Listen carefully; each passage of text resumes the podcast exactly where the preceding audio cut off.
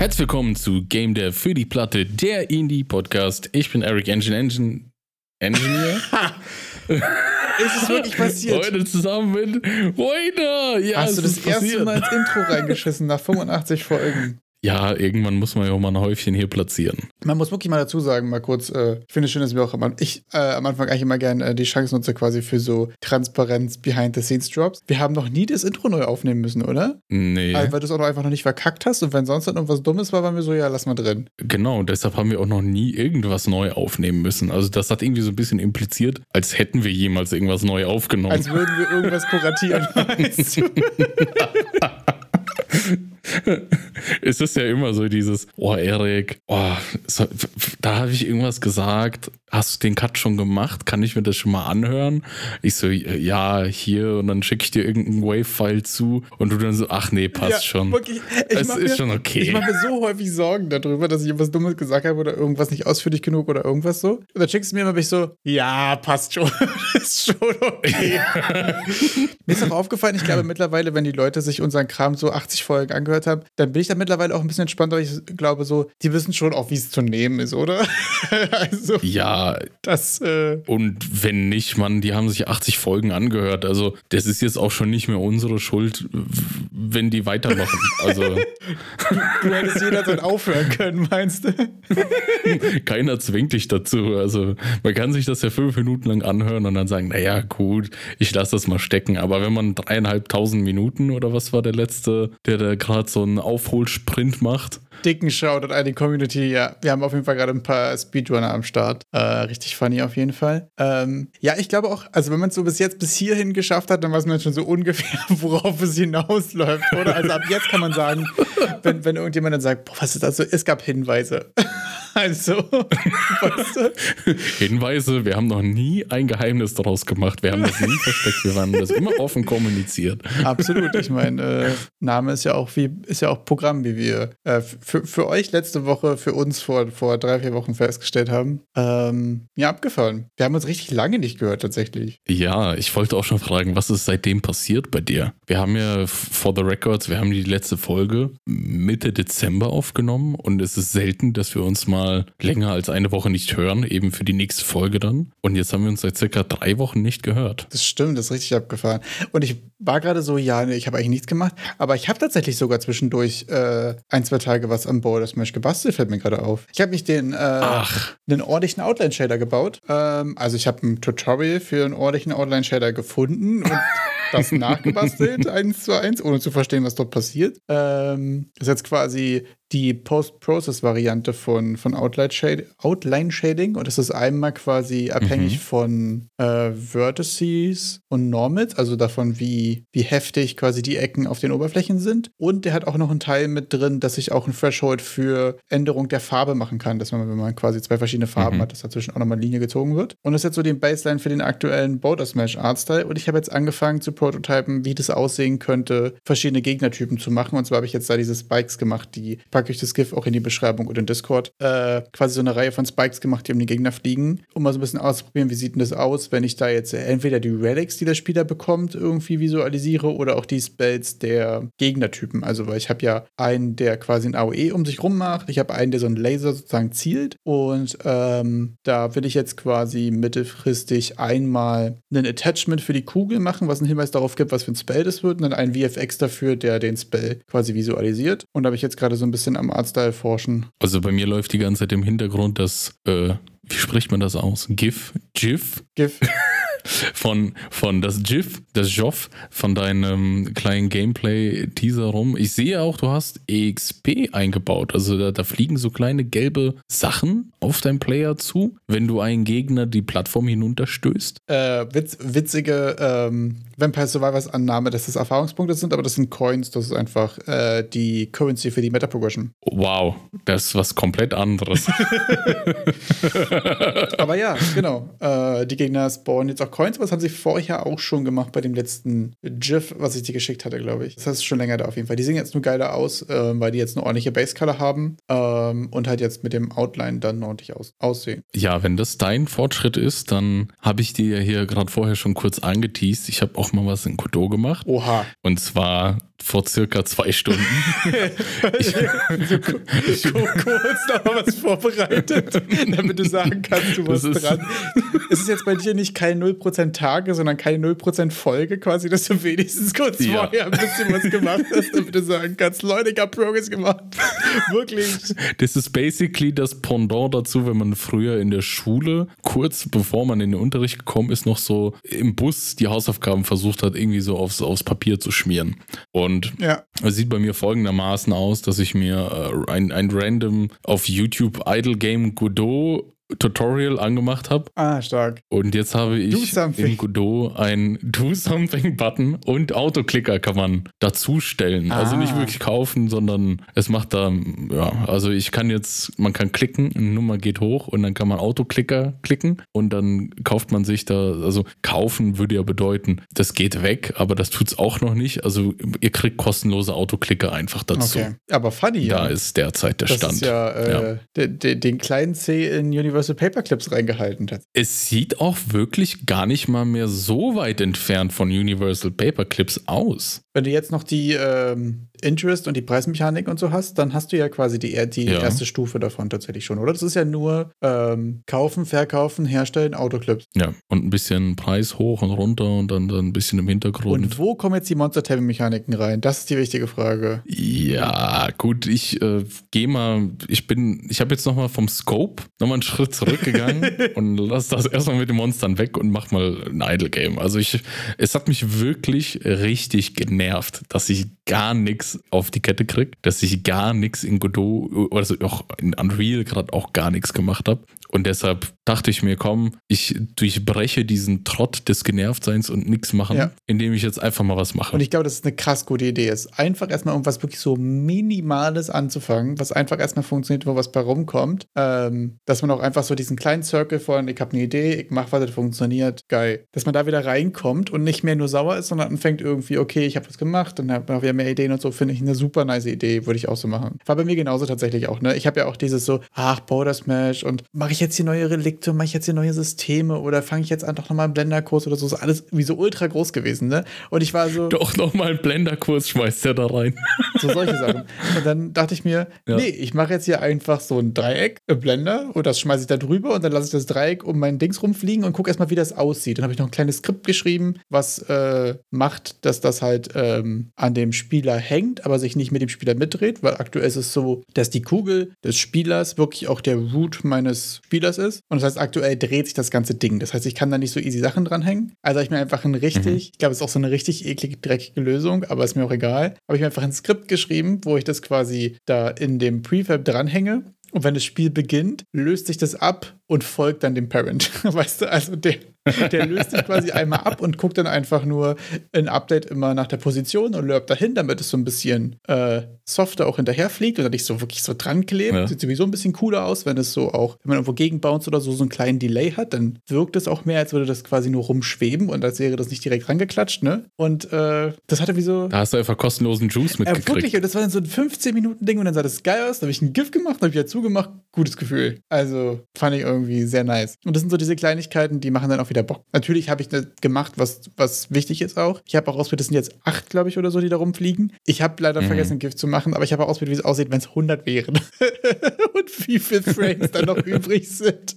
Einfach, weil es funny ist. Aber ja, das sind so Kleinigkeiten, da, da kommt man auch einfach wieder rein. Fühle ich total. Ja, bei denen, zu solchen, wie viele 100 oder wenn ich jetzt 100 Klicker hätte, ich glaube, ich werde jetzt nach der heutigen Folgenaufnahme versuchen, den Stand, den ich habe, so schlecht und klein und räudig der auch ist, werde ich direkt versuchen, eine Itch IO-Page dazu zu machen und das einfach mal zu sharen. Ich habe das geil. in Godot 3 gemacht, weil ich habe das erste Tutorial zu einem Idle-Game, das ich gefunden habe, hat Godot 3 Visual Scripting benutzt. Habe ich einfach mal gemacht. Mhm. Einfach mal, um irgendwas zu machen, weil sonst wäre ich wieder in der Spirale gelandet mit, oh, jetzt ist kein Tutorial da. Ah, da müsste ich jetzt irgendwie im, im Kopf translaten, das Ganze auf irgendwie, auf die GD-Script-Geschichten und ich kenne mich halt in Godot nicht genug aus, um das gerade zu machen. Deshalb bin ich auf Godot 3 gegangen mit dem Visual Script, was ja vom Tutorial so ist. Wir werden das Tutorial auf jeden Fall nochmal verlinken. Interesting. Und ich werde das versuchen, ASAP auf Itch zu stellen, damit ihr euch an meinem äh, Do Something ergötzen könnt. Und das ist, glaube ich, auch super cool und mega sinnvoll, das quasi als allerersten Schritt einmal so zu machen, dass du quasi den, den Delivery auch schon einmal mit drin hast. Weil sonst finde ich auch super frustrierend ist, wenn du dann schon viele Sachen gebaut hast und dann funktioniert beim Export irgendwas nicht oder es lädt irgendwo nicht und dann hast du aber schon ein großes Projekt. Und gerade am Anfang ist es ja noch super einfach, auch Fehler zu finden oder warum Sachen im Web nicht funktionieren oder irgendwas. Das ist äh, eine richtig, richtig gute Idee. Und wenn das dann auf Itch ist, ist es ja technisch gesehen nicht auf der Platte verreckt. Ja. Dann ist es ja schon technisch gesehen Dann ist ja gelauncht. ein und dann der erste Erfolg. Ja. Das ist ein Release. Erster Release direkt 2024. Zack, bumm. nicht mal eine Woche in 2024 schon ein Release gemacht. Zu also. krass einfach, ja. Das ist schön, weil mein, meine erste Amtshandlung in 2024 war quasi Boulder Smash von der Webversion damit äh, loszukoppeln, weil mit dem Post-Process-Shader funktioniert es nicht mehr im Web, weil ich da den neuen Shit, Also äh, Shit benutze. D- De-Release. Ich habe es quasi de-released. Ich habe es quasi. Also ab jetzt ist die Webversion offiziell deprecated. So, also die, die funktioniert, aber die sieht halt scheiße aus, weil der Shader nicht da ist. So, das ist jetzt halt so ein Ding. äh, ich bin auf jetzt, ab jetzt offiziell in Windows.exzellent angekommen und nicht mehr Okay. in, in HTML-Export. Aber ich muss sagen, es sieht jetzt einfach deutlich besser aus und ich war so, okay, wie wichtig ist es mir jetzt unbedingt das auf Web, aber da ich ja, wenn das hier irgendwann mal fertig werden sollte, sowieso eigentlich eher klassisch Steam PC targeten werde, war es mir jetzt auch nicht so wichtig, hier Mhm. super lange den Dings. Also mir ist gerade wichtiger, dass es mit äh, verhältnismäßig wenig Aufwand gut aussieht, als dass es in Web spielbar ist. Mhm. Und da ist die ganze Shader Graph und VFX Graph und so ein Kram halt einfach der, der Weg, habe ich das Gefühl, gerade für, für mein aktuelles Skills- Skillset Skü- skü. und äh, Sachen, die Sachen, die ich auch gerade mir ein bisschen anschauen will, ehrlich gesagt. Und jetzt sind wir hier jetzt schon im neuen Jahr angekommen. Wayner, hast du Vorsätze für dieses Jahr? Ach, ich dachte, wir gucken uns jetzt Assets an. Natürlich nicht. Ich habe keine Vor. Also, ich weiß nicht, ob wir, haben wir schon darüber, wir nicht schon darüber gesprochen? Also, mein Vorsatz ist, keine Vorsätze zu haben tatsächlich. Ich habe immer so ein paar, also ich habe ja sowieso ähm, ja so Ziele, ganz doof gesagt. Also so ein paar Sachen, die ich vorhabe, die auch ähm, messbare Zwischenstände haben. Also bei mir ist ja ganz viel dieses, ich will mal was auf Steam rausbringen und bla bla bla. So, so ein paar Mhm. globale Sachen habe ich schon. Aber die sind bei mir ehrlich gesagt nicht so super abhängig von einem Jahr, sondern die habe ich so Mhm. allgemein. Deswegen sind es, glaube ich, immer so, ja, es gibt so Ambitionen, sag ich mal, die sind so allgemein und manchmal sind so konkreter Formen, die sind so Ziele. Also mein, mein Ziel Mhm. mit Border Smash zum Beispiel ist jetzt ja gerade den, den Artstyle hinzubekommen und dann als nächstes Mucke und Sound zu machen und dann als nächstes Steam-Integration zu machen. Das sind so ein bisschen so meine messbaren Zwischenschritte. Ähm, aber sonst so richtige Ziele habe ich tatsächlich nicht, muss ich sagen. Also ich habe mir aber auch äh, in den Jahren davor immer ultra viel vorgenommen und mein Ziel für dieses Jahr ist tatsächlich ein bisschen mehr um so den Shit zu machen, der ansteht und ein bisschen weniger vorzuhaben tatsächlich. Oder wie ist es bei dir? Wir, ich steuere ganz stark auf meinen ersten Release für dieses Jahr. In, in, in drei Stunden hoffentlich zu. Und dann Und damit habe ich dann schon alles, dann, dann bin ich auch fertig. Dann kann ich mich den Rest des Jahres zurücklehnen. Das, also. das ist, glaube ich, der Way to go. Ich glaube, wir haben hier zwei sehr, sehr unterschiedliche und doch sehr gleiche Approaches. Ich nehme mir erst gar nichts vor und du nimmst dir einfach was vor, Ja. was du so heute einmal abgewappt hast und dann kannst du dich die nächsten 300, wie viel haben wir noch? 359 Tage darauf ausruhen. Finde ich stark, ja. ja, das, da, da, damit hat man ja auch das ganze Jahr ein gutes Gefühl. Ey, und ich glaube auch, und das sind wir mal ehrlich, das ist das Wichtigste. Ja, Darum geht's doch. auf jeden Fall. Wie sieht's denn eigentlich aus? Ich musste jetzt gerade nochmal dran denken. Wann blüht denn deine Streamer-Karriere wieder auf? Ja, gar nicht. Hab ja nichts vor. Ja, gar nicht. Ich habe jetzt, Hast hier- nichts vor. ich hab jetzt hier dieses lustige Setup gebaut und das war erstmal. ja, weil, ich ja irgendwie all die Tage ja doch das gecuttet und dann nochmal gehört habe mit deinem Setup und dann irgendwie nochmal schmunzeln musste. Also jetzt, wo es dass ich mittlerweile auch selber Wochen auf Amazon nach einer neuen Kamera suche. Okay, wie sieht's denn aus mit deiner Streaming-Karriere? Ich meine, du warst schon deutlich näher an dem, was man eine Streaming-Karriere nennen könnte. ja, ach so, ah ja, das, ich bin ja in, in den äh, Jugendruhestand Also du bist ja gegangen. quasi schon im Ruhestand wieder. Du hast schon durchgespielt quasi. nee, also wie sieht's aus? Es äh, normalisiert sich gerade bei mir alles, es äh, ergeben sich Routinen im Leben und ähm, ja, vielleicht kann ich da jetzt versuchen, mal da mir dann die zwei Stündchen irgendwo reinzustecken. Äh, Wie gesagt, ich bräuchte wieder eine neue Webcam. Hm, okay. Daran, da, da fängt es erstmal an. Das stimmt, weil du siehst gerade sehr scheiße aus. Also Ja, aber das liegt auch nicht unbedingt an der Webcam. Also, Sehr gut, danke. ich habe gerade überlegt, wie ich den am besten noch mit einfließen lassen kann. Ich finde schön, weißt du, wenn man dir so einen Ball zuspielt, so nimm sie noch an. Das ist auch einfach stark. Ja, ja. Also mach dann, ich, ich mag das auch, den Ball dann auch zum Eigentor zu verwandeln. Ja, natürlich. Ist ein Tor. Leute, damit kannst, kannst du dich dieses Jahr du ein Number goes up, ja. Zahlen gehen hoch, Mann. Ey, ich bin, ich, mein Reptilienhirn ist da nicht so wählerisch, auf welcher Du bist leicht Seite. zu begeistern einfach. Ja. Ja, aber so, so, eine, so eine Cam, glaube ich, müsste ich mir schon holen, weil ich habe derzeit nur diese Notebook-Cam Mhm. und das ist ein, ein äh, unvorteilhafter Winkel, nenne ich es mal. ja, es ist auch einfach eine unvorteilhafte Auflösung. Sieht aus, als wären es so 720p ungefähr. Ja, aber das, da, jetzt mal Butter bei die Fisch. Man braucht auch eigentlich nicht bessere Auflösung bei einer Streamcam, wenn ich äh, unten im Bildschirm Ja, 5 mal 5 Zentimeter bin. Also Also, da, für alle, die jetzt irgendwie Stream-Aspirationen haben, Leute, ihr braucht keine 4K äh, Spiegelreflex irgendwas, um anzufangen. absolut nicht. Aber aktuell muss man dazu sagen, dass ähm, von dem Bild, was ich jetzt gerade sehe, ist 70% des Bildausschnitts einfach pur weiß. Und quasi in der oberen Ecke des Randes ist so, zeichnet Ja. sich so ungefähr der Obriss deines Gesichts ab. Und das ist der Punkt. Licht ist das Thema. Denn wo man wirklich Geld ausgeben sollte, ist das Licht. Ja. Denn da habe ich zwei, zwei Lampen. Also, das ist jetzt auch nicht teuer, ne? Also, da hat das, das war so ein Set. Direkt jetzt so How-to-Streamer-Folge heute. Da habe ich 30 Euro für ausgegeben. Das sind zwei solche Ringlichter, die kann man aufstellen und so ein bisschen die Helligkeit variieren. Und man sollte das, wenn man das eingestellt hat, weil das nervt mich auch übelst an dieser Notebook-Cam, weil ich mich nur nicht damit beschäftigt habe, ist den Automatik-Weißabgleich von den Cams ausschalten. Ah ja. Weil sobald man da irgendwie diesen automatischen hat, minimalste Änderungen in der Helligkeit bewirken dann auf einmal irgendwelche Kontrastschwankungen und am Ende sieht man das Gesicht eh nicht. Ja, das stimmt. Nee, da hast du aber recht. Also jetzt große Auflösung oder so brauchen wir da nicht. Aber äh, das heißt, du hast es, das hört sich gerade tatsächlich an, als hättest du das deutlich konkreter vor als ich. Nein, nein, also ich bin nur Ich in der Phase, wo ich es noch nicht vorbereitet habe, genau. Stark. Ich bin noch an dem Teil, wo ich denke, ich fange jetzt an, die Vorbereitung zu machen, um es dann später sein zu lassen. Also ich bin dann noch hinter dem, was du getan Okay, wir machen hast. quasi also, das Anti-Rennen. Wer ist, wer, wer, wer braucht länger, um mal wieder bei Twitch online zu gehen? ja, ich habe gesehen, nach der letzten Folge Twitch oder so, hat sich auf einmal dann, habe ich eine Mail bekommen, ich habe einen neuen äh, Follower auf Twitch bekommen. Wirklich? Da hat dann, ja wirklich, da hat jemand, ich weiß nicht, ob es damit zusammenhängt, Dicken Shoutout an diese Person. Das ist mal, das, das ist dicken der Spirit. Shoutout. Das ist wirklich das Der oder diejenige hat, der will nicht verlassen, der oder die. Der will Also das wirklich, ist ja wirklich. das ist wirklich auch so ein bisschen. Einsatz. Das hat auch einen gewissen Druck dann ausgelöst. So, oh mein Gott, da hat jetzt gerade jemand gefollowt, wir haben darüber gesprochen. Ja, So einen gewissen Zwang zu delivern, verspüre ich dann aber immer noch nicht. Gut. Aber wer, wer aber jeden Monat delivert, das ist Epic Games. Denn wir haben schon lange nicht mehr über meine wahre geheime Liebe, die jeder kennt, gesprochen, über Unreal Engine. Jeden Monat gibt es fünf Assets free for the month. Die werden von Epic einfach verschenkt, damit ihr coole Games auf der Festplatte basteln könnt.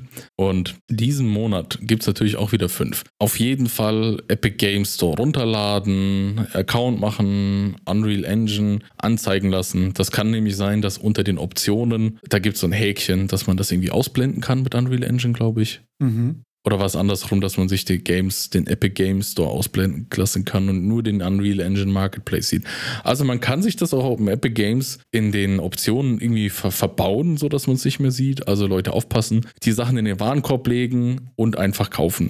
Und kaufen bedeutet hier eine virtuelle Transaktion von 0,00 Euro durchführen, um dann die Assets bei sich zu haben. nice. Wann gibt's eigentlich bei Godot Free Stuff? Kurze Zwischenfrage.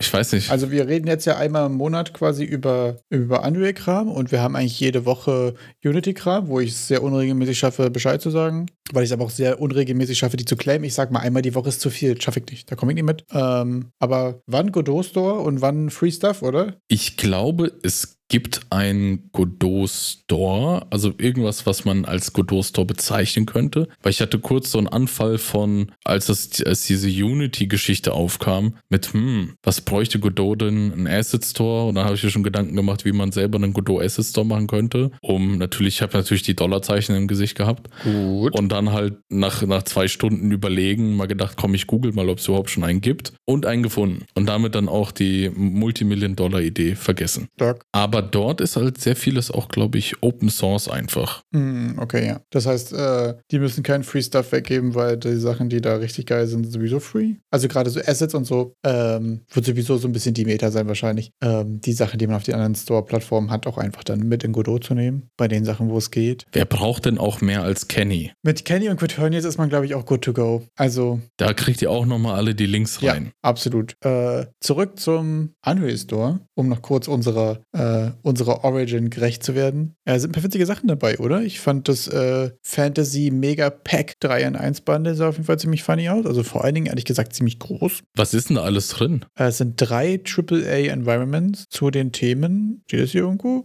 Fantasy und Medieval Setting. Also das eine ist irgendwie so ein bisschen äh, Minen, das andere ist so ein Dorf und das andere ist so, ein, äh, so eine Burg. Sah aber erstmal ziemlich cool aus. Aber irgendwie kommt mir dieses Underground Mine Asset so bekannt vor. Äh, ich gucke gerade mal nach. Wir haben schon mal ein Gladiatoren Arena Environment davon bekommen. Der war schon mal free. Ich meine dieses Minen Environment. Doch, stimmt. Fantasy Cave Environment Set haben wir schon tatsächlich. Haben wir schon? Ich dachte mir das nämlich schon. Ich habe das. Und Fantasy Medieval Architecture auch schon. Und die Victorian Train Station ist auch von denen. Aber das Castle ist für uns quasi neu. Ah. Also für die, für die Long-Term Asset-Gönner und Gönnerinnen äh, ist es ein Castle. Für alle anderen ist es ein Dreierpack.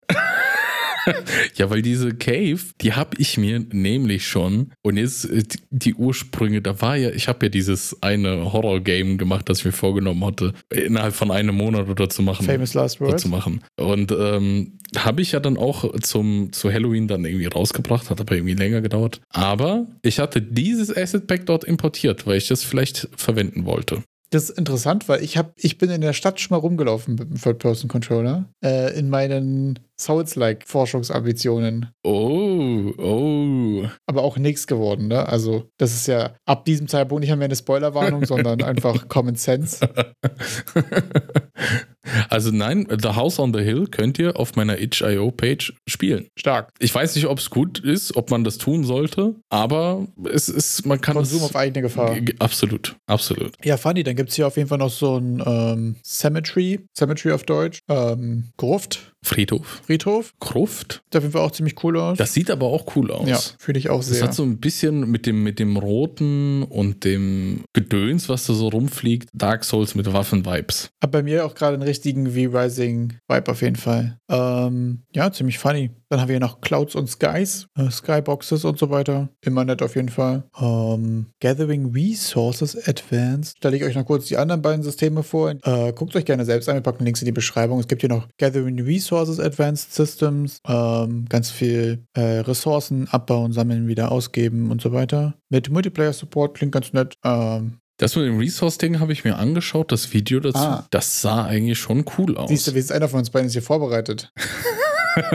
ja, ich dachte immer, es ist, also ich verheimliche das gerne, aber eigentlich bin ich immer vorbereitet und tue dann immer so, als wäre ich nicht vorbereitet. Oh, willst du das jetzt hier wirklich auflösen, als wenn wir jetzt so nicht mehr so tun, als wenn wir nicht vor. Lassen wir das. Das müssen wir Weiß jetzt ich nicht. Sollen wir denen sagen, dass ich gerade die letzten drei Minuten gar nicht mal hier dabei war? Also, Ist ja auch einfach desillusioniert. Dann denken die plötz Leute plötzlich, dass wir vorbereitet wären, aber du meistens nicht da bist. Und so, hä? Nee, so viel Transparenz denn doch nicht. Also die können ruhig schon wissen, dass wir das Intro noch neu aufnehmen mussten, aber dann reicht's auch wieder. Mehr müssen die Menschen nicht wissen. Gut. okay, gut. Das Abbauen, Das abbauen, back to topic. das, das Abbauen, äh, back to topic, ich muss es ja dann irgendwie wieder zusammencutten.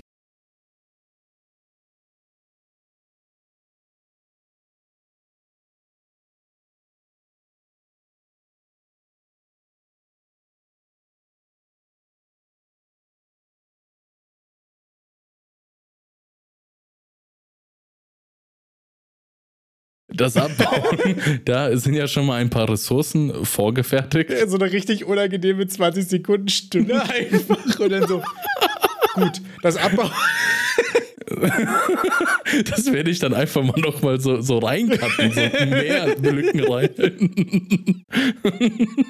bei, den, bei den Ressourcen, also ich finde ich find cool, dass die Ressourcen schon da sind. Dieses Gathering äh, Resource System, ähm, der hat da auf dem YouTube, also meine Vorbereitung war auch nur, ich habe mir das YouTube-Video dazu angeschaut, weil ich es einfach an sich interessant fand. Und ähm, natürlich Multiplayer, äh, dies, das, Ananas, alles drin.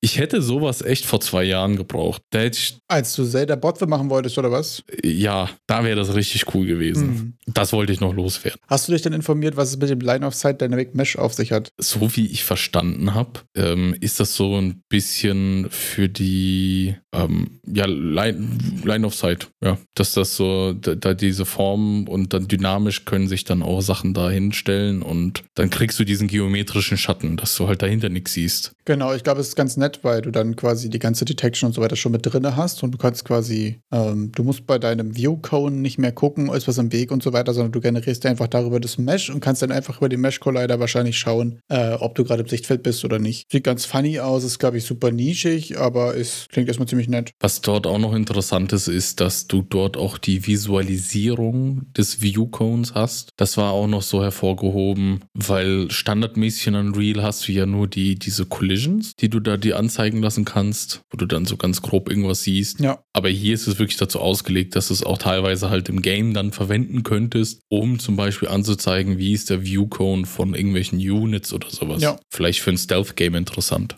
Ja, ziemlich funny auf jeden Fall. Damit haben wir die Assets durch. Genau, wenn wir jetzt sowieso dabei sind, gerade Free Stuff zu enjoyen, auf der Unity-Seite haben wir noch ein Item Pickup VFX für URP. Dieses ähm, ist ein kleiner VFX für verschiedene Rarities. Äh, sieht tatsächlich ziemlich witzig aus. Also du hast quasi so für Common Items, Ankommen und so weiter dann einen immer größeren Schein ähm, für, für Item Spawns und so weiter. Das ist eigentlich ganz funny. Äh, packe ich euch auf jeden Fall den Link in die Beschreibung. VFacts ist der Code dafür, den packe ich auch mit dazu. Äh, den findet ihr sonst aber auch. Ich sehe ja schon, das sieht ja schon instant aus nach äh, Dark Souls, Geblinke irgendwo ein Item und man läuft dahin. Das ist ja. Genau das. Oder ist es, wenn ich was aufhebe, dann, dass der Charakter so leuchten soll? Oder? Äh, nee, ist quasi ein Item Spawn. Also du hast äh, erst so ein kleines Projektil, was so einen kleinen Trail hinterlässt. Ja. Und dann da, wo es aufkommt, hast du quasi den Schein, wo du dann das Item irgendwie drüberlegen kannst oder halt mm. dann das Item, wenn du da aktivierst oder irgendwas. Jetzt sehe ich. Das heißt, du kannst auch ganz cool quasi für Third Person oder auch für Top-Down oder irgendwas dann da diese ganzen kleinen Dinger machen und dann kannst du verschiedene Rarities direkt in dem VFX darstellen, dass man sieht, okay, hier leuchtet gerade irgendwas golden, okay, hier weißt du, okay, hier ist ein Legendary am Start. Ähm, genau, sieht eigentlich ziemlich cool aus. So wie, wie bei Diablo teilweise. Dann. Genau. Wenn man dann den Gegner zerschlägt und dann macht's oder fliegen diese Items so herum. Genau. Ich weiß gar nicht, ob in Diablo so für VFX den Items sind, tatsächlich, bin ich gar nicht informiert. Bei, ähm Ich glaube, bei den krassen schon, oder? Oder steht dann nur beim Namen dann die Farbe? Also dabei? bei PoE, also bei Path Exile ist es auf jeden Fall so, dass dann quasi nur das Geräusch sich ändert und äh, der, der Schriftzug und so anders ist. Also auch je nachdem, was du für einen Filter benutzt und so weiter. Da gibt es ja ganz viel dann Custom-Kram ähm, von, von Neversings Filterblade und so. Ähm, genau, aber da gibt es jetzt so VFX auf dem Dings, glaube ich nicht, weil gerade bei Path Exile zum Beispiel sagen, es gibt genug VFX auf deinem Screen. ich glaube, da brauchst du keinen für die Item-Drops. Aber ähm, sonst bei Games, die etwas slower paced sind und so weiter, ist es, glaube ich, sehr cool für den, äh, für so Loot-based Games, wenn du da auch einen geilen VFX drauf hast und so weiter. Da muss man sagen, da ist bei PoE, ähm, wird ja bei VFX an Items, glaube ich, ein bisschen gespart, einfach weil es sowieso sehr viel VFX gibt, aber dafür schallern die Sounds extrem rein, wenn du was, was Fettes droppst. Also das hörst du okay. sehr, sehr eindeutig. Ich packe euch mal, äh, ich suche mal einen guten Filter raus und packe euch mal einen kleinen Clip rein von wie es sich anhört, wenn ein PoE was Geiles droppt. Das ist schon sehr prägnant. Das ist schon. Okay, okay. Du kriegst es mit. Die Nackenhaare stellen sich dann schon auf, weil ja. man weiß, oh, jetzt wird's geil. Genau, also man kann sich auch customizen. Ähm, es gibt dann quasi so verschiedene Stufen von Sounds und dann äh, kannst du einen Itemfilter machen darüber, welche Items werden überhaupt angezeigt und wie werden sie angezeigt, mit welcher Schrift, welcher Farbe und mit welchem Sound und so. Oder kannst du wirklich machen, dass die, die Sachen, die du gerade suchst und so auch richtig reinschallern. Das ist schon äh, dann nice. Genau, ist auf jeden Fall ein cooles kleines Pack. Ähm, kann man sich mal gönnen. Was man sich auch mal gönnen kann, ist der letzte Donnerstags-Stream von Epic von letztem Jahr. Das ist am 14. Dezember ausgestrahlt worden, Leute. Ich weiß, wir sind damit ein bisschen hinterher, aber wir konnten das organisatorisch nicht einrichten, dass sie mit dem Stream warten, bis wir ihn erwähnen. Deshalb hatten wir jetzt erst dazu gekommen und zwar, es war Year in Review 2023, äh, der Inside Unreal Stream. Und die haben dort, was ich halt witzig finde, einen kompletten Overview von allen Unreal Engines gemacht. Von Unreal Engine 1 oh, okay, bis 2 dabei, den Editor gezeigt und alles so ein bisschen vorgeführt, wie es damals vor Urzeiten war. Man hat, bei dem einen hat man noch gesehen, dass ein Dinosaurier über den Bildschirm gelaufen ist, aber Funny, ja. das waren dann die ganzen, ich glaube, das war das einzige interessant. Okay, ich habe es mir auch dann nur die ersten 40 Minuten angeschaut und irgendwann dann, okay, ich habe jetzt da, da gab es inhaltlich nicht so viel dann sonst. Ich hätte fast einen Bezug darauf, weil ich habe nämlich vorhin angefangen, die No-Clip-Dokumentation über Warframe zu schauen. Und die haben ja auch quasi angefangen äh, in Kooperation mit Epic und haben ja basically Unreal Tournament 1999 gemacht und so weiter. Habe aber auch dann nicht geschafft weiterzuschauen, weil ich mich doch dazu äh, entschlossen habe, Mittag zu kochen. Und deswegen habe ich da auch bloß die ersten drei Minuten gesehen, wo, okay, die haben hier krasse Kooperationen noch mit, ich glaube, die hießen dann noch Epic Mega Games und so auch äh, gemacht. Und es ist so, ich hätte fast einen Bezug dazu, habe das aber auch nicht weitergeschaut. Ich glaube ja. Habe ich irgendwie so was gehört. Ähm, genau, von daher. Aber die No-Clip-Dokumentation kann man hier auch nochmal auf jeden Fall allgemein empfehlen. Und äh, alles, was so Digital Extremes und Warframe angeht, auf jeden Fall auch, auch mega interessante Story eigentlich. Ja, jetzt nach unserer Neujahrsfolge sind wir ja voll der Laber-Podcast geworden. Was gab's denn bei dir zu Mittag? Stark so auf, auf einmal jetzt hier so IRL-Content mit rein. Ich werde jetzt hier nicht wieder irgendwelche Kontroversen lostreten. ich, wurde, ich wollte ich das nochmal geklärt haben mit den Mettbrötchen, ja. Das war nicht kontrovers. Ich hatte ja sowieso schon Feedback erhalten, dass ich mir eventuell Feinde gemacht haben könnte, mit Aussagen, die ich getätigt hatte. Ähm, ich stehe aber auch weiterhin dazu, dass eine Brezel keine Butter benötigt. Ähm, also da habe ich mir aber auch instant gedacht, ja gut, dann den Süden brauchen wir halt nicht. also an dieser Stelle würde ich mich gerne von Eric Engineer distanzieren. Im weiteren, im ja, weiteren Verlust ist immer da. Würde also. ich gerne nochmal anmerken, dass ich damit. Das Schöne ist, dass es jetzt auch einfach dieses, an dieser Stelle würde ich mich gerne von dir distanzieren, das ist so ein Clip, den haben wir jetzt, den kann ich einfach ja für immer mal benutzen. So, das ist einfach, glaube ich, auch gut, den pauschal schon mal da zu haben, weißt du? Fällt mir jetzt gerade auf. Die Sache ist, ich schneid's raus und sch schneid rein. Ja, Mann, gib's ihm! So richtig geil, so ultra so aus Schnipsel, wie so ein, äh, wie so ein Drohbrief, weißt du, so einzelne Buchstaben zusammengeschnitten wird. So ultra weirde, so Soundschnipsel. Zwischendurch noch so ein Text-to-Speech-Bit rein, weil das Wort nicht gefunden hast, was du brauchst. das wäre stark. Ja, und dann verbringe ich drei Wochen damit, eine Wayner AI zu trainieren, damit ich endlich dir in den Mund legen kann, was ich ich will. Ja, finde ich stark. Ähm, ich habe noch was Interessantes gesehen. Ich habe äh, die Tage hat, ähm, haben, wir, haben wir lange nicht mehr über ein Lost Relic Games Video äh, gesprochen, oder? Der hat nämlich auch so ein äh, Vlog ähnlich wie Code Monkey letztens gemacht über so, wie sein Alltag so abläuft und so weiter, ne? Mit hier bastel ich eine Runde in meinem Game und dann macht er das und dann macht er das und dann macht er da ähm, YouTube-Content und so weiter, ne? Und das fand ich sehr interessant, weil ich mir dachte, das ist viel mehr, wie ich mir sonst meinen Alltag vorstellen würde, als bei Code Monkey, der ja wirklich arbeitet, arbeitet, arbeitet, pump, pump, pump, pumpt und dann irgendwie da so sein Ultra-Fitness-Food frisst und so. Da habe ich irgendwie auch größten Respekt vor, muss ich sagen.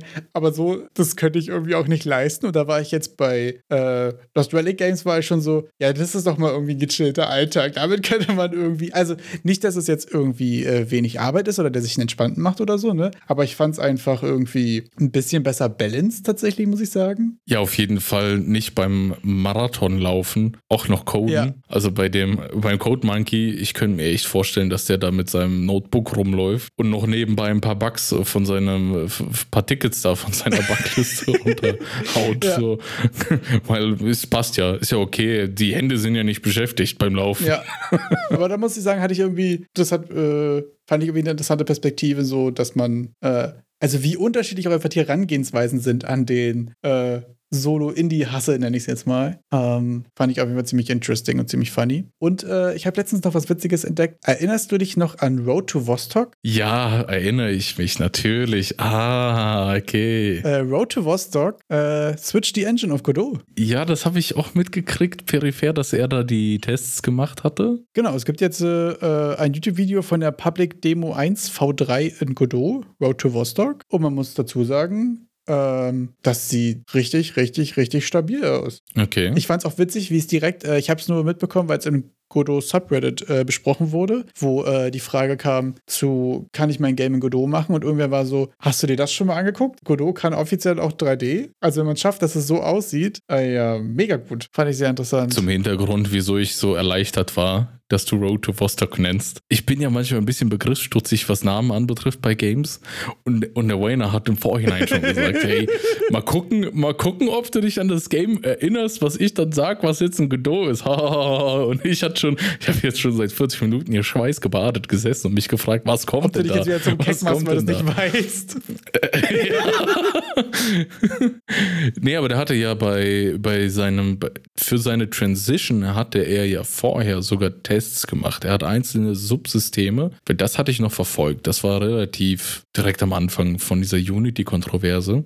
Und da hatte der einzelne Subsysteme in Godot geportet ah, okay. und das dann versucht und auch geschaut, ob mit seiner Grafik, die er sich da vorstellt, ob das einigermaßen alles läuft, ob die ganzen Systeme so funktionieren, wie er sich das vorstellt. Und hat es dann damit argumentiert, dass er sich ja noch relativ früh in diesem ganzen Prozess befindet, dass sehr viel Arbeit halt in den Content geflossen ist, ja. aber das Engine unabhängig ist. Also ob er jetzt die Texturen mit den Fotos, die er da gemacht hat, ob er den Unity reinlädt oder Godot, ist ja egal. Ja, absolut. Und ähm, finde ich ziemlich cool. Finde ich auch super interessant. Ich finde es abgefahren. Es ist halt auch gerade wirklich so, dass, glaube ich, die gesamte Godot 3D-Community gerade, glaube ich, mit, äh, mit wehendem Fahnen am Rand quasi steht und sagt, yes, wir können 3D. So, es sieht geil Mann. aus. Oh, es sieht genauso geil. geil aus wie Tarkov, Leute, so ungefähr. Ich glaube, da ist der Hype gerade wirklich gut. Äh, finde ich super interessant, ehrlich gesagt. Also, äh, er hat ja auch da seinen Progress ziemlich cool gezeigt. Ich kann euch den YouTube-Channel sehr empfehlen. Ich habe da äh, vorhin mal ein bisschen reingedived und habe mir quasi den Progress und so angeguckt. Ich fand auch ehrlich gesagt, ich weiß tatsächlich gar nichts über den Entwickler, aber immer, was der so macht und was er so sagt, klingt jetzt so, als hätte er auf jeden Fall schon super viel Erfahrung und ist da mega, ähm, mega koordiniert und so weiter mal dabei, weil sich da quasi vorher einzelne Systeme rauszupicken, zu gucken, ob die auch drüben funktionieren mhm. und so weiter, das ist immer alles sehr, ähm, ja, irgendwie immer sehr analytisch, sehr, sehr clever einfach angegangen alles. Ich habe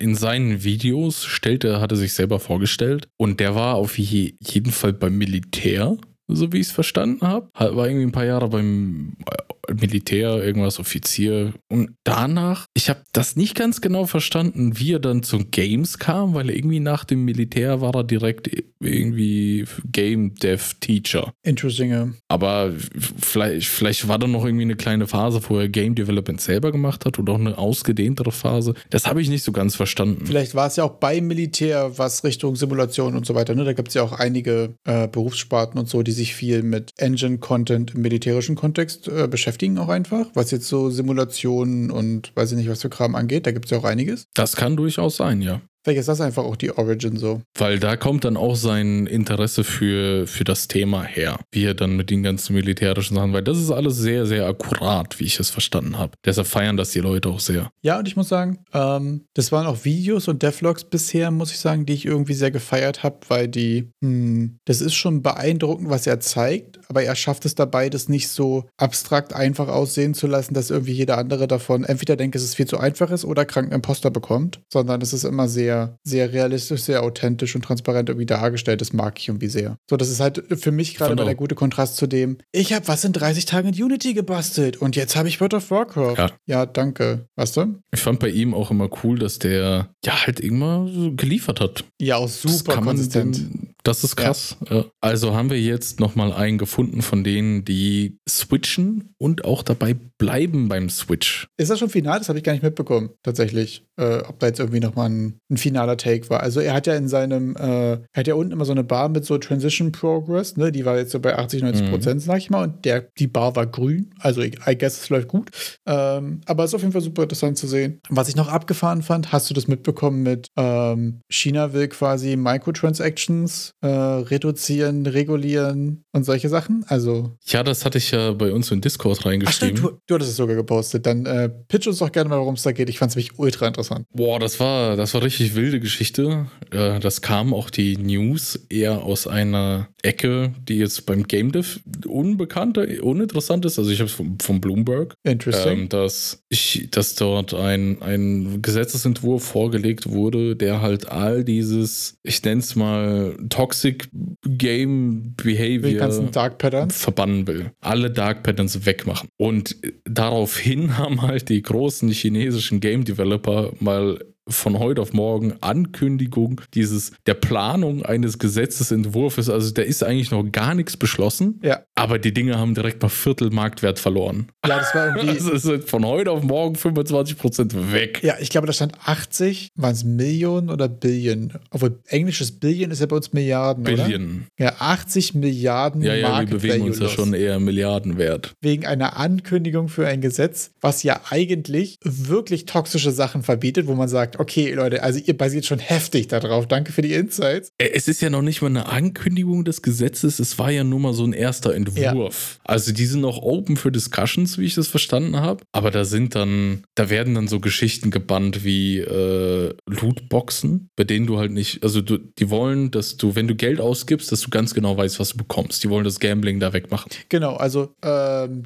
konkret hieß es da, ne, banned from offering probability-based lucky draw features and from enabling the speculation and auction of virtual game gaming items. Also sowohl Das ist ja ganz schön hart gegen CSGO geschossen, so. Ja, alle solche Sachen, ne? Also gerade was so, Ja. ähm, halt vor allem das Luck-Based-Ding ist ja, äh, glaube ich, so ein bisschen das Schlimmste. Und vor allen Dingen das Luck-Based-Ding in Kombination mit, du hättest die Möglichkeit dafür auch echt Geld wieder rauszubekommen. Das ist natürlich auch einfach eine, eine, eine klassische Glücks Glücksspielmechanik. So, du schmeißt Geld rein, Ja. hast die Glück, mehr Geld rauszuholen. Also die Skins mehr oder weniger rundherum sind ja einfach äh, Schall und Rauch in dem Fall. Ja. Ähm, Aber die wollten dann auch, da stand auch sowas in die Richtung wie Daily Quests verbieten. Genau, der andere Part war, ähm, Online Games will now be banned from giving players rewards if they log in every day, if they spend on the game for the first time, or if they spend several times on a game consecutively. Also, Das war dann auch so Battle Pass-Geschichten, sind ja damit auch effektiv. äh, nee, tatsächlich nicht. Äh, Battle Pass ist ja eigentlich ein ziemlich konkretes, du bezahlst einmal, auch, kriegst keinen Bonus dafür. Äh, es gibt auch keine Daily Login Boni oder irgendwas, sondern das ist ja eigentlich ein sehr konkretes, du bezahlst und weißt genau, was du dafür bekommst. Der einzige Faktor hierbei ist, Aber da gab es doch diese Battle Pass-Geschichten, wo du den Battle Pass, damit du dann die Next Tier freischalten kannst bei den Dailies, irgendwie sowas. Okay, davon Gab's wüsste ich tatsächlich nichts, ehrlich gesagt. Aber in dem klassischen Battle Aber ich Pass. kenne mich da auch sehr stark nicht aus. Ja. Also die klassische Battle Pass-Mechanik ist ja, hier ist eine Reihe von Cosmetics, Items, whatever. Und du siehst quasi vorher genau, was du bekommst. Der einzige, in Anführungsstrichen, Haken dabei ist, dass du dafür noch arbeiten musst, das zu bekommen. Also, dass du den Progress auf dem Pass machst, über Games spielen, über Mhm. Missionen abschließen, Dailies, whatever oder irgendwas. Ähm, das heißt, es ist relativ konkret. Man kann darüber diskutieren, wie fair ist es, dass ich was für was bezahle, was ich danach noch erspielen muss. Das ist so quasi die einzige Mhm. Sache, über die man diskutieren könnte. Was ich aber interessant fand, ist, dass hier auch der Daily Login-Bonus unabhängig von Monetarisierung angesprochen wurde. Und Daily Login-Bonus sind ja omnipräsent eigentlich in allem, was irgendwo Multiplayer oder irgendwas und so weiter angeht. Äh, auch gerade so Push-Notifikationen aufs Handy für Online-Boni und so weiter sind ja auch alle ein großes Thema. Ähm, also in Mobile, aber auch in allem, was ein MMO ist, was Competitive Online Games sind und so, sind ja Login-Boni immer ein großes Thema. Auch gerade so ein, wenn du jetzt die 30 Tage Streak schaffst und dich jeden Tag einloggst, kriegst du nach 30 Tagen was richtig Fettes und so. Da sind schon auch einfach sehr heftige Mechaniken dabei. Und was ich interessant finde, ist es mit dem Bezahlen, dass du das erste Mal bezahlen, dass ja auch viele diese Einsteigerpakete oder irgendwas sind, ne? Mhm. die quasi dich das erste Mal dazu bringen, okay, dann sind halt auch meine Zahlungsmittel schon hinterlegt und so Kram, ne? Und dann auch Sachen, die fördern, wenn du jedes Mal bezahlst. So, wenn du jetzt zum Beispiel Boni bekommst, wenn du äh, bei jedem dritten Mal, beziehungsweise äh, da ist ja zum Beispiel ähm, gerade so Trading Card Games, was jetzt hier irgendwie Hearthstone oder so weiter angeht, auch ganz prominent dabei, dass es geht ja darum, eigentlich auch die Legendaries zu bekommen. Und es ist ja so, wenn du, ich glaube, 60 Pakete ziehst oder so oder 50, ich weiß es nicht, hier eine x-beliebige Zahl einfügen, Pakete ziehst, hast du ja irgendwann die Garantie darauf, ein Legendary zu bekommen. Und das ist ja auch viel bei diesen Gacha-Mechaniken, ne? Je häufiger das du Mhm. kaufst, desto größer wird die Chance, dass du was Gutes bekommst, dass du ein 5-Sterne irgendwas bekommst oder so. Und die Sachen sind schon krass. Also die sind schon super asozial. Äh, und die finde ich auch, also das kann auch weg. Und ich muss dazu sagen, also global politisch, China, ganz anderes Thema, ne? Aber in, auf diese Sache hier bezogen, scheiße, ja, bitte. Gerne alle, gerne morgen. Also da können wir uns Aber, definitiv aber, ich drauf glaube, aber ich glaube, da waren noch andere Sachen dabei bei diesem Gesetzesentwurf, die jetzt erstmal nicht so ganz. Ich glaube, da gab es auch irgendeinen, irgendeinen PvP-Aspekt. Irgendwas mit Multiplayer, was ein bisschen so für den, ich nenne es mal Autonormal-Gamer, so, hey, wollen die mir jetzt irgendwie meine, mein, mein Multiplayer-Gaming ver verbieten oder Ah, das finde ich sowas. Da gab interessant. es auch Meinst noch du- irgendwie eine Regulierung. Äh, meinst du, dass, ähm, dass man die Leute nicht auf PvP enforcen darf? Ich glaube irgendwie sowas, aber ich weiß nicht, ob das auch in Kombination mit irgendwelchen Vorteilen, die du dir kaufen könntest. Genau, also die, die, die, äh, der Grund dahinter ist, ähm, also der, das habe ich mir leider gerade nicht rausgeschrieben, aber der Konsens war ja, ähm, du darfst Leute nicht in PvP reinforcen. So, jetzt natürlich die Frage bei so Games wie Call of Duty oder irgendwas, macht es natürlich keinen Sinn. Okay, Call of Duty hat auch eine Solo-Kampagne, aber diesen Meme lassen wir da noch besprechen. Aber bei so Games, die pur Competitive Multiplayer sind, für die gilt das aber auch nicht, gehe ich jetzt davon aus. Sondern es geht hier um Sachen wie Clash of Clans und so weiter, wo du Sachen, wo du Mechaniken hast, wo du alte Games hast und so weiter, die aufbauen und aufbauen. Und du wirst aber von anderen Spielern angegriffen und das passiert irgendwann einfach einfach. Du hast quasi ja so einen Start, Welpenschutz. Mhm. Und irgendwann wirst du von anderen Spielern bedroht. Und die zerstören dein, zerstören und oder verlangsamen deinen Progress und nehmen dir tatsächlich Sachen weg. Und das heißt, das ist aber auch so eine direkte Mechanik, wo derjenige, der was kauft, nimmt dir noch mehr weg und hat dann noch einen krasseren Vorteil, macht noch mehr Progress und es ist so, ein, äh, so eine positive Feedback-Loop auch. Wer dein Geld bekommt, wird noch stärker und so weiter. Und das ist nochmal eine krasse Incentive, auch ähm, Geld auszugeben, weil natürlich, du kannst dir ja auch einen Schutz kaufen. Du kannst dir ja auch stärkere Verteidigung kaufen. Und da muss man sagen, den Punkt finde ich auch nochmal super vernünftig und mega stark. Obwohl man hier mhm. natürlich sehr schauen muss, äh, um was für Games geht das quasi. Ne? Also ähm, bei puren bei puren Multiplayer-Games ist das natürlich Quatsch so, aber ja, wie, also da gibt es ja de facto kein Singleplayer-Content, von daher, wann ist das ein Enforcen auf PvP? Das ist, glaube ich, die Sache, die am schwersten durchzusetzen ist. Die Idee dahinter feiere ich aber ehrlich gesagt sehr, weil gerade diesen Games ist das sehr kritisch. Und dementsprechend steht der Games-Industrie da äh, die blanke Angst ins Gesicht geschrieben. Denn das ist, wenn das so kommt und die Runde macht, global, dann wird das heftig. Boah, ich finde das aber so. Ich glaube, sehr, sehr viele Studios beruhen, die, das komplette Geschäftskonzept ja. beruht auf diesen Dark Patterns. Die würden in dieser Form nicht so existieren und nicht mal ansatzweise so viel Geld generieren, wie sie es jetzt tun. Ja. Und wenn das verboten wird, dann haben die einen riesen Riesenproblem. Ich freue mich drauf. Also ich muss sagen, da bin ich, also da bin ich gerade wirklich super hart dafür. Natürlich ähm, wird es viele Sachen verändern, das wird viele Jobs kosten potenziell. Ne? Das ist auf jeden Fall ein großer Umschwung. Aber ich habe auch das Gefühl, die Sachen werden immer ein immer größerer Haufen Scheiße gerade. Und ich habe das Gefühl, ja. wenn wir nicht wollen, dass es so komplett kollabiert oder ganz kacke wird und quasi sich nur noch so Gambling einfach den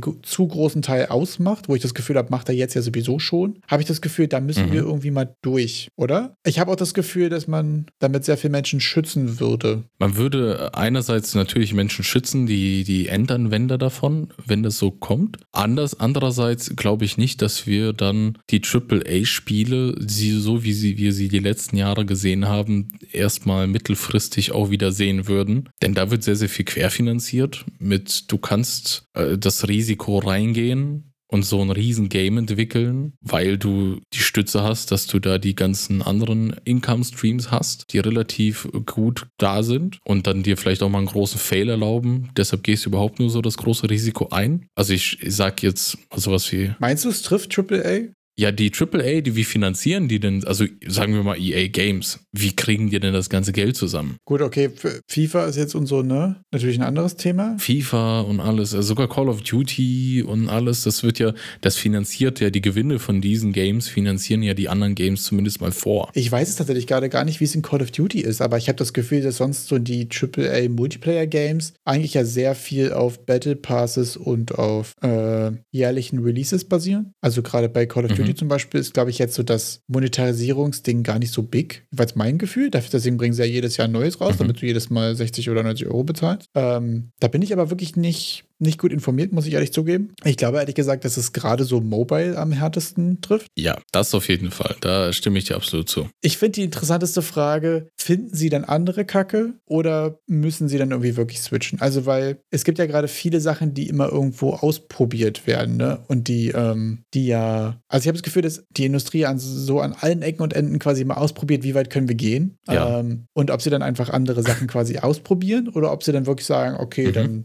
machen was halt anders. Es wird wahrscheinlich auch unterschiedliche Lösungsansätze dafür geben. Und das ist ja auch nichts, was du von heute auf morgen auf der Welt hast. Ne? Also das ist ja dann die Frage, machen alle mit und so weiter. Aber es, ich finde es auf jeden Fall super interessant. Also mit der Vorreiterrolle hat China ja auch schon direkt den Vorteil, dass die auch einfach einen, einen großen Markt damit direkt regulieren. Ja. Besonders was Mobile Gaming auch anbetrifft. Das ist ja immer so mein Gefühl. In Asien ist Mobile Gaming doch noch verbreiteter als hier. Besonders auch in China, da die, glaube ich, historisch gewachsen auch jetzt nicht den Zugang zu Konsolen und derartigem hatten. Das stimmt. Ich glaube, das war da sehr lange verboten und so. Also so quasi Gaming, so wie wir es hier kennen. So mit Konsolen gab es Importverbote. Weiß ich tatsächlich Das war da schon nicht gern gesehen. Kann aber gut sein. Auf jeden Fall ist Mobile der Big. Was man dazu sagen muss, ist, dass jetzt auch viele Sachen hier, ähm, gerade was so das Probability-Based Lucky Draws und so weiter, sich explizit auch auf Miners bezieht, also auf Minderjährige. Mhm. Ähm, ich glaube, es geht ja auch viel darum, äh, was so Jugendschutz und so weiter angeht. Ähm, weil man muss in der ganzen Diskussion, das fände ich wichtig auch einmal angemerkt zu haben, auch sagen, wenn erwachsene Menschen sich für Glücksspiel entsch entscheiden, dann ist das ja auch ihr Ding. Also das ist bei dem ganzen, äh, bei der ganzen Whale-Thematik und so ja auch immer noch mal ein interessanter Point. Ähm, wenn ich gerne 10.000 Euro für dieses Schiff oder für diesen Diablo Immortal Charakter ausgeben will oder so, dann ist das irgendwie ja auch meine Freiheit. Ob man das jetzt gut findet und nicht, ist was ganz anderes und so, ne? Aber prinzipiell sollte ja auch jeder die Freiheit haben, sein Geld auszugeben, wie er will. Ähm, bei den ganzen Mechaniken, die ja explizit darauf angelegt sind, ja, ich sag jetzt mal deine Psyche zu abusen und so weiter, ist halt die Frage, mhm. wie viel davon ist dein eigener Wille und wie viel davon ist quasi äh, Manipulation. Das ist dann die andere Frage. Aber ich wollte es trotzdem mal eingeworfen haben. Haben wir eigentlich eigentlich auch schon über die ganze CSGO-Skin-Geschichte bei uns hier im Podcast gesprochen? Ich glaube nicht, nee. Also mal im, im Sinne von Lootboxen scheiße, ja, aber. Ja, das ist ja sowieso halt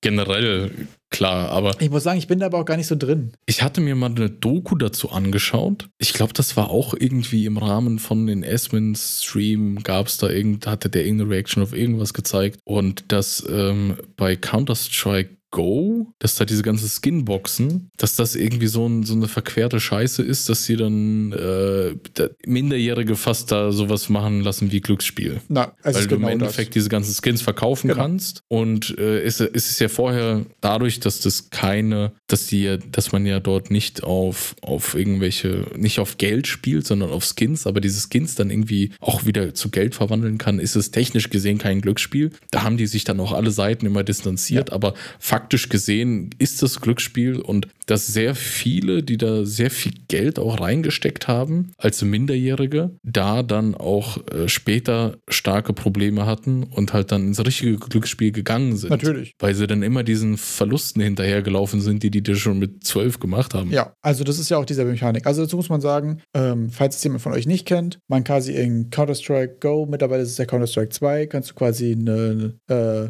eine Box kaufen, beziehungsweise früher hast du mal Boxen gedroppt und dann musstest du Keys dafür kaufen. Ich weiß weiß gar nicht mehr, wie rum es jetzt ist. Ähm, jedenfalls kannst du eine Box öffnen. Ähm, dafür bezahlst du x Euro. Ich weiß gar nicht, wie viel es ist. Und da wird quasi random gerollt. Und dann kriegst du ein Skin. Und diese Skins sind quasi unterschiedlich selten, unterschiedlich wertvoll und in unterschiedlichen Zuständen. Und dann gibt es auf der anderen Seite den Steam Marketplace. Und auf dem Steam Marketplace kannst du quasi deine Skins und Ingame-Items äh, wieder für echtes Geld in Form von Steam-Guthaben verkaufen. Wobei nochmal 5%, glaube ich, oder so, weiß ich nicht, an Steam gehen. Ähm, es ist jetzt sozusagen eine Art äh, offener Marketplace, wo du ähm, Sachen für, für x Euro reinstellen kannst. Da kannst du auch sehen, wie sich die Preise entwickeln entwickeln und so weiter. Kannst du da eine ganze Menge machen und dann kannst du sozusagen am Ende wieder Steam-Guthaben dabei rausholen. Ich weiß gar nicht, wie viel oder ob es Möglichkeiten gibt, aus Steam-Guthaben auch wieder echtes Geld zu machen. Also normale, legale Wege auf jeden Fall nicht. Ich weiß nicht, ob es da irgendwelche crappy Third-Party-Angebote geben sollte oder so. Jedenfalls hast du aber ja schon im ersten Moment das Gefühl, okay, ich kaufe mir jetzt für 2 Euro einen Skin, dann roll ich ein geiles Knife. Das kostet dann, das ist dann 80 Euro wert. Das mache ich achtmal, dann kaufe ich mir davon zwei Steam Decks. So, das ist eine Rechnung, das ist schon possible. Mhm. Mhm. Und dann hast du ja quasi eigentlich ein klassisches, ich mache Glücksspiel, da gewinne ich Marken und für diese Marken kann ich mir Spiele oder Steam Decks oder irgendwas kaufen. Gerade wo durch die Valve Index und auch durch Steam Deck und so ja auch wirklich Hardware ist, die man über Steam Guthaben kaufen kann, ist das schon auch wieder ein wirklich physischer Wert, der dabei rauskommen könnte. Und das nicht Glücksspiel zu nennen, wäre Quatsch. Ich stecke Geld rein und ich hoffe, dass ich größere Sachen rausbekomme. Es ist einfach das. Wer Probleme mit Glücksspiel hat, der sollte sich an die Website, die wir mal raussuchen und hier verlinken, gucken oder ein paar Kontaktmöglichkeiten versuchen, jetzt noch dazu zu schreiben, weil es ist schon ein großes Problem, besonders wenn das den Einzelnen betrifft. So wie ich verstanden habe, ist auch eine große Motivation, immer den Verlusten hinterher zu laufen, die man erlitten hat. Absolut, ja. 100 Euro verzockt und versucht, ja, jetzt hole ich nochmal 100 Euro in die Hand und hole 200 raus. Und das ist dann meistens, was nicht funktioniert.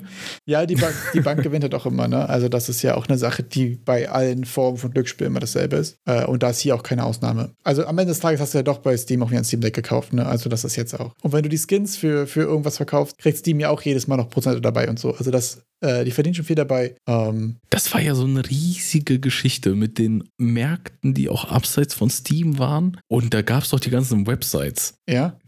Dass du gar nicht auf Steam gekommen bist und dir auch einfach echtes Geld von denen hast auszahlen lassen. Äh, ja, du kannst auch tatsächlich äh, Items, die richtig äh, dafür Geld geben lassen und so weiter. Also wenn, wenn das dir quasi jemand auf anderen Wegen Geld dafür gibt, du tradest ihm dafür irgendwelche Items, das ist schon eine Sache, die ist schon sehr lange auch sehr possible. Es gab tatsächlich mal äh, ganz wilde frühe Dota-Zeit auch die Möglichkeit, äh, mit Items auf Dota-Spiele und Turniere zu wetten. und das heißt, du hast quasi mit Tokens, die verschiedene Werte haben, je nachdem, was äh, der Gegenwert im Steam Marketplace gerade dafür ist, quasi wirklich Glücksspiel auf Spiele wetten können. Und mhm. dann wurden quasi die gesamten Games, also dann hatte ich quasi, hatte ich quasi einen Bot angetradet und du hast eben die Items rüber getradet und dann war da so eine Website und dann hast du da die rein quasi reingesetzt und je nachdem, welche Rates, wurde dann äh, quasi die Werte von den Items überall getrackt und wenn du gewonnen hast, hast du nochmal wiederbekommen. Da hat der Bot dich angetradet und hat dir mehr Items zurückgeschickt. Das ist Krass. Äh, so gewesen. War tatsächlich ziemlich funny. Also das klingt ja schon so, schon, schon witzig in einem gewissen Umfeld. Also wenn man das auch im Ingame sich die Sachen verdient hat, dann. Voll. Also die, ähm, ich muss sagen, so in gerade in Dota, wo auch am Anfang viel so war, ähm, dass man Items auch so zwischendurch quasi durch Ingame-Belohnungen und so weiter bekommen hat und dann hat man die quasi gegen Geld eingetradet, hat sich dafür coolere Skins gekauft oder hat die halt dann irgendwie bei mhm. irgendwelchen Pro-Games quasi wetten können, hat sich dafür andere Sachen geholt. Und hat sich dann halt da quasi, gerade in Dota ist ja so, dass so ein Held quasi mehrere Slots hat und so weiter und auf jedem Slot kannst du ein Item haben dann kannst du so coole Sets zusammenstellen. Das sind schon auch witzige Mechaniken. Ähm, das ist halt nur eine Sache, ab wann nimmt es quasi Überhand und über was sind das Sachen. Also bei mir mhm. war das mhm. tatsächlich so, dass äh, die wertvollsten Items haben dann irgendwann einen Wert von 2, 3 Euro gehabt und die meisten so von 3, 4 Cent. So, das sind doch einfach Beträge. Ja, okay. Äh, und da hat so ein Key quasi für so eine Kiste. Ja, es war auch schon eine klassische Lootbox von Anfang an. Und äh, ja, das war auch halt super rigged. Also du hast auch einfach nicht, nicht sehr häufig was Gutes rausbekommen, aber hat so ein Key irgendwie so 1,80 gekostet oder so. Und ich glaube, da habe ich in der Lifetime von 10 Jahren Dota, die ich gespielt habe, wahrscheinlich irgendwie mal, ich glaube, 80 oder 100 Euro insgesamt reingesteckt, wo ich sage, für 10 Jahre Spielen und 6000 Spielstunden finde ich 100 Euro echt irgendwie auch nicht viel. Aber ähm, das hat irgendwie gerade mit dem ganzen Counter-Strike-Ding und so schon das Game auch übernommen. Also in Counter-Strike ist es ja so, dass Leute den ganzen Tag Kisten öffnen, streamen und das gucken sich tausende Leute an und der würde aber niemals Counter-Strike spielen. Also da merkt man ja auch schon, ja. wie losgelöst das Gambling von dem eigentlichen Game auch ist. Das ist halt auch ziemlich verrückt. Aber ein super großes Rabbit Hole. Ich werde euch auch mal einen Link reinpacken. Ähm, ich habe auch den Tag mal so ein Doku gesehen, die fand ich ziemlich interessant über diese Rails, wo viele Leute dazu interviewt wurden, auch, ne, warum sie so viel mhm. Geld ausgeben und so weiter. Und die haben sehr häufig argumentiert mit dem, ich gehe arbeiten, ich spiele den ganzen Tag dieses Spiel und ich möchte gerne mein Geld dafür ausgeben, um mich cool zu fühlen und weil mir das halt einfach Spaß macht. Ist doch meine Entscheidung, lass mich in Ruhe. Und mhm. das ist so, wenn ein erwachsener Mensch Sachen für Geld ausgeben will, in denen er Spaß hat, alle anderen Hobbys kosten auch Geld so. Also ob ich jetzt die nur versaufe oder in ein MMO meiner Wahl reinstecke, kann man sich ja irgendwie auch aussuchen. Von daher, das Argument fühle ich ja auch total. Ich sage ja auch nicht, dass man den Leuten verbieten sollte, Geld auszugeben. Ich finde halt, man sollte aufhören zu versuchen, Leute zu abusen, die Schwierigkeiten haben mit solchen Sachen. Ja. Das ist. Äh an, an, sich ja. Ich finde es immer spannend bei diesen ganzen Whale-Geschichten, wenn man sich darüber Gedanken macht, dass am Ende diese Spiele, die ein solches Whaling ermöglichen, also das bedeutet unrestriktierte Ausgaben, dass ich einfach so viel ausgeben kann, wie ich irgendwie Geld zusammengekratzt bekomme. Also die sind ja auch am Ende nur für die Whales gemacht. Ich finde es dann spannend, dass sie dann Befragungen gemacht werden, wenn du dann eingeordnet wirst in die Kategorie, du bist, du bist jetzt einer von den Big Spendern, dann zählt deine Meinung auf einmal wirklich was. Weil da gibt es dann eine spezielle Befragung. Wie hat dieses äh, Patch, dieses Update dir gefallen? Ja, nein. Also, dass diese Spiele eigentlich am Ende nur für diese ganz kleine Gruppe der Playerbase gemacht werden. Und das ist ja auch wirklich eine Sache, warum diese Spiele halt ähm, häufig dann irgendwie so kacke sind. So kacke sind. Für, ja. Für, für so, für so Normalos wie uns, also für so Leute, die jetzt, sag ich mal, Ja. kein oder durchschnittlich viel Geld für sowas ausgeben. Und da muss man dazu sagen, natürlich nicht. Also, weil ähm, als Spieler von einem Free-to-Play-Game votest du ja mit dem, was du bezahlst, weil das ist der Grund, warum es dieses Spiel gibt. Also das, worauf dieses Spiel basiert. Mhm. So, das, natürlich, da sind Entwickler und Entwicklerinnen, da sind ganz viele Leute, die daran arbeiten und so. Äh, und die müssen ja irgendwie auch Geld verdienen. So. Und das heißt ja, und das fand ich eine super abstrakte Erkenntnis, aber es ist natürlich auch mega logisch. Ein Free-to-Play-Spieler, der 6000 Stunden reinsteckt, hat null Stimmen, was den Content und was das Ja. Shape von diesem Game angeht. Und jemand, der acht Minuten spielt und 1000 Euro reinsteckt, hat 1000 Stimmen im Verhältnis. Ja. Der hat unendlich viel mehr Einfluss darauf, wie dieses Game geshaped wird, als derjenige, der 6000 Stunden Free-to-Play spielt. Und das ist einfach der Grund, warum diese Spiele auch sind, wie sie sind. Ja. Und dann stell dir mal vor, dass diese Free-to-Play-Spieler zu 95% der Playerbase sind das eher diese Free-to-Play-Spieler. Also muss jetzt nicht unbedingt auch nur Free-to-Play, das können auch welche sein, die kleine Beträge ausgegeben Ja. haben. Also quasi die Nicht-Whales. Und die existieren nur, damit die 5% der Whales Spaß an diesem Spiel haben. Das muss man sich auch mal so vorführen, vor Augen Damit die sich besser fühlen, tatsächlich, ja. Genau, genau. Also da wird das Spiel nur gerade so gemacht, dass du am Ball bleibst, damit der andere, der hier richtig Geld reinsteckt, damit der Spaß hat, dich fertig zu machen.